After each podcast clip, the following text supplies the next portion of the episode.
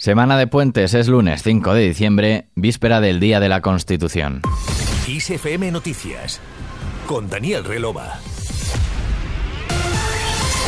Muy buenos días, comenzamos una semana con dos días festivos entre medias, en vísperas de la celebración del Día de la Constitución frente a las Cortes Generales y en la que participa el presidente del Gobierno y altas instituciones del Estado, las ejecutivas de los partidos se reúnen para tomar posiciones sobre el uso que se hace de la Carta Magna y la necesidad o no de reformarla.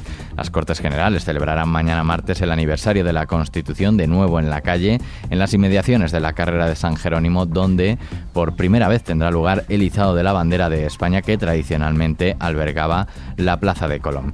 En lo que respecta a la ley del solo sí es sí y el CGPJ, el debate ha continuado este fin de semana recién acabado. En Pamplona, el líder del PP, Alberto Núñez Feijóo, pidió al gobierno de coalición que rectifique y modifique la ley de garantía integral de la libertad sexual. ¿Cuántos despropósitos más tenemos que sufrir para que el gobierno rectifique pida disculpas y mande un proyecto de ley a la Cámara de forma urgente para deshacer la chapuza legal que han hecho con la ley de solo sí es sí el gobierno, por su parte, pide tiempo. La ministra de Industria, Comercio y Turismo, Reyes Maroto, aseguró en San Fernando, Cádiz, que la postura del Ejecutivo es unánime ante la posibilidad de realizar modificaciones en la norma. La importancia de la ley es que la ley está ahora mismo desarrollándose y yo creo que hoy las víctimas están más tranquilas, pero sobre todo damos a la sociedad un instrumento para eh, que eh, la violencia de género desaparezca. Es una lacra y veremos efectivamente cuáles son los siguientes pasos, pero desde luego creo que hay que dejar a la ley caminar, es una ley que acaba de ponerse en marcha y que por lo tanto para que se despliegue y tenga sus consecuencias necesitamos un poco de tiempo.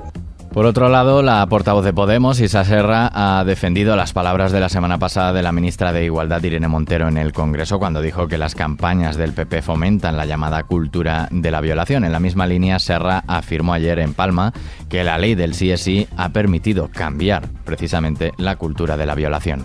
Por tanto, hay una ofensiva en, los últimos, en las últimas semanas contra el Ministerio de Igualdad y es precisamente por la potencia que tienen las políticas de igualdad que estamos impulsando en el gobierno de coalición. La potencia que tiene, por ejemplo, la ley Solo sí es sí, que es una ley que lo que permite es precisamente cambiar la cultura de la violación por la cultura del consentimiento.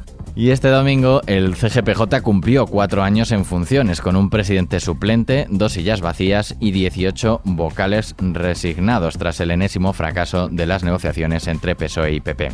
Por si fuera poco, 2023 está a la vuelta de la esquina y con ello se abre un ciclo electoral, de ahí que agotar la legislatura sea ya una realidad para la inmensa mayoría de los vocales que de esta forma completarán dos legislaturas en el Consejo, una anomalía democrática y que tachan de vergüenza institucional inasumible. Además, la situación ha empeorado aún más con la propuesta del Gobierno de designar magistrados del Constitucional a dos exaltos cargos del Ejecutivo, Juan Carlos Campo y Laura 10 entre acusaciones de autoritarismo del PP, mientras el PSOE pide a Feijo abandonar la actitud antisistema.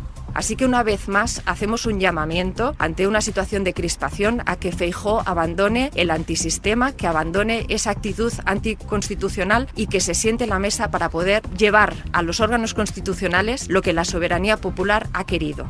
Hemos escuchado a la portavoz del PSOE en el Senado, Eva Granados, desde San Andreu de la Barca, Barcelona, donde ha asegurado que pese al ruido de la derecha, España avanza en referencia a la aprobación de los presupuestos en el Congreso. Al margen de estos asuntos, hoy lunes la presidenta de Ciudadanos, Inés Arrimadas, valorará el desafío de su portavoz en el Congreso, Edmundo Val, de liderar el partido en su proceso de refundación. Asimismo, podría desvelar si finalmente se presenta también ella como candidata ante las primarias de enero. Recordamos las palabras de Val a los periodistas presentes en la Cámara Baja el pasado sábado quiero liderar ese proceso de refundación, que quiero llevar de la mano, que quiero ir junto con los militantes de mi partido, junto con los afiliados, a esa asamblea que se tiene que celebrar a mediados de enero. No me presento contra nadie, yo no me presento frente a Inés Arrimadas. ¿Cómo me voy a presentar yo frente a Inés con la que llevo trabajando más de tres años en el Congreso de los Diputados y a quien he ayudado en todo momento?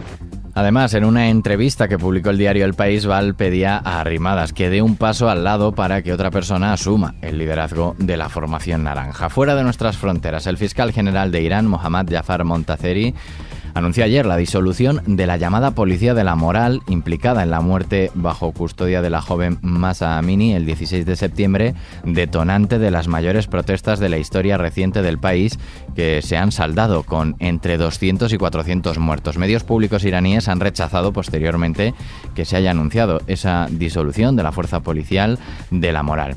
Y el presidente de Ucrania, Volodymyr Zelensky, afirmó anoche que aguantar el invierno, por duro que sea, acercará a los ucranianos a la victoria.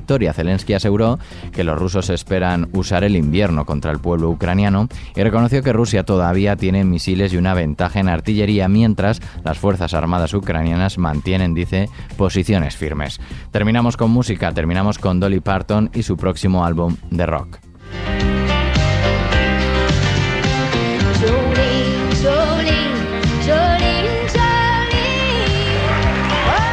Ella es la reina del country, pero como ya sabes, a principios de año fue incluida en el Salón de la Fama del Rock and Roll y tal y como prometió, se puso a trabajar en un nuevo álbum de rock del que ha dado algunos detalles en el programa de Jimmy Fallon The Tonight Show. La cantante ha revelado el título de un disco que contará con cameos, versionará algunas canciones icónicas geniales como Purple Rain de Prince o Satisfaction de los Rolling Stones y estará disponible el próximo otoño. Con ella terminamos, la música sigue en Kiss FM. Cristina Muñoz ha estado en el control técnico de este podcast de Kiss FM Noticias. Un saludo de Daniel Relova, que pases un buen día.